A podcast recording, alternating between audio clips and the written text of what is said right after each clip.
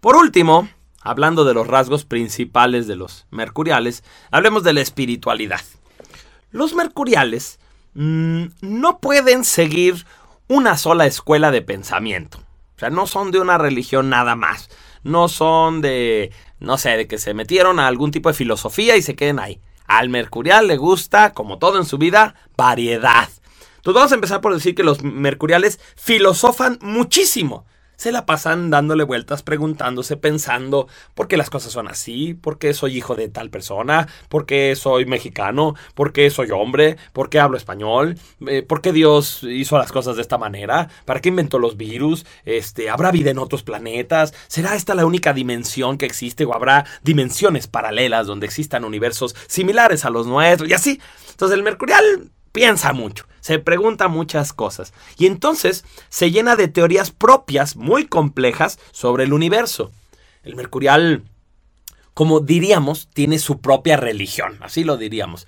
Eh, sí, a lo mejor, por ejemplo, es católico. ¿Y entonces por qué? Pues porque viene de una familia católica, o es cristiano, o es budista. Pero aún dentro de eso, tiene su manera de decirse católico. O sea, sí soy católico, pero yo no creo en esto y esto y en esto sí. Así. Entonces, a fuerza terminan como acomodando las cosas. Tienen que ser únicos hasta en su vida espiritual. Curiosamente, ¿sí? los mercuriales, que por un lado quisieran entender el universo y la vida y la profundidad, le temen a las experiencias místicas porque no les gusta perder el control mental.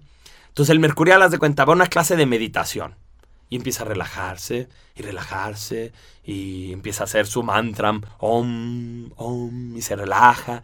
Y cuando ya por fin logró, porque además le caería muy bien como descansar la mente tantito, cuando ya por fin logró el silencio interno, le entra la paranoia. ¿Y si me quedo así? ¿Y si me da un aire y nunca vuelvo a pensar? ¿Y si me quedo estúpido? ¿Y si... Y entonces le entra... Ay, no, no, no, ¿sabes qué? Mejor no.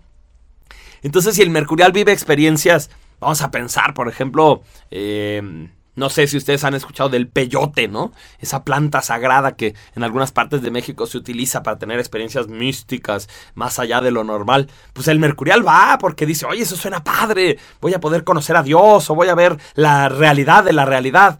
Pero en el momento en que se come el peyote, en vez de disfrutarlo y vivir la experiencia, no, hombre, le entra toda su paranoia. ¿Y si me quedo así? ¿Y si me vuelvo loco? ¿Y si me sale alguna información que no debería yo de decir? ¿Y si me están grabando? ¿Y si no sé qué? ¿Y si me secuestran? ¿Y uy?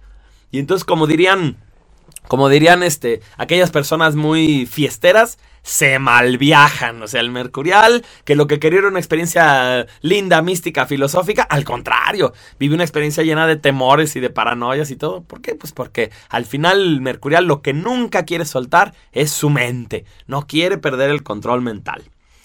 Los Mercuriales, a nivel espiritual, desearían contar con alguna verdad irrefutable que les hiciera confiar en la vida. ¿No? Si tú le dices a un Mercurial, haz de cuenta, no, pues mi carro es rojo. Y ahí sí no hay nada que alegar. Mi carro es rojo. No, pues el mercurial va a decir, bueno, siempre que haya luz.